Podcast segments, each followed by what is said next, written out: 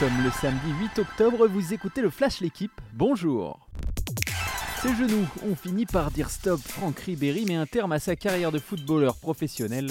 À 39 ans et demi, le vice-champion du monde 2006 aura marqué l'histoire du Bayern Munich et du foot français pendant deux décennies.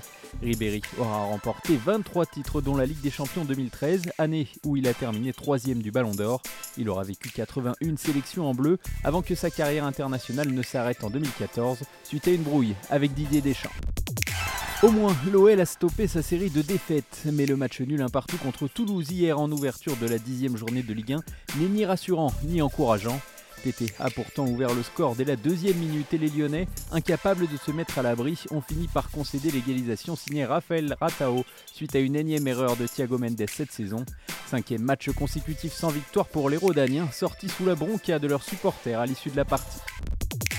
Marseille, Ajaccio à 17h et Reims-Paris à 21h. Voilà le programme de ce samedi en Ligue 1.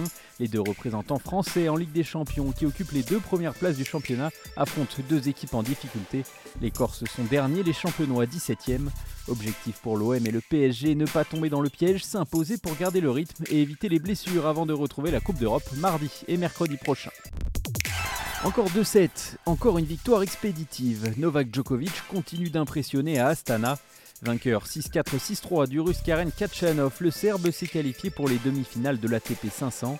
Il y retrouvera un autre russe bien plus dangereux sur le papier, en l'occurrence Danil Medvedev, quatrième mondial. L'autre demi est tout aussi alléchante puisqu'elle opposera Stefanos Tsitsipas, 6 mondial, à André Groublev, 9 du classement, et tombeur du français Adrian Manarino en quart.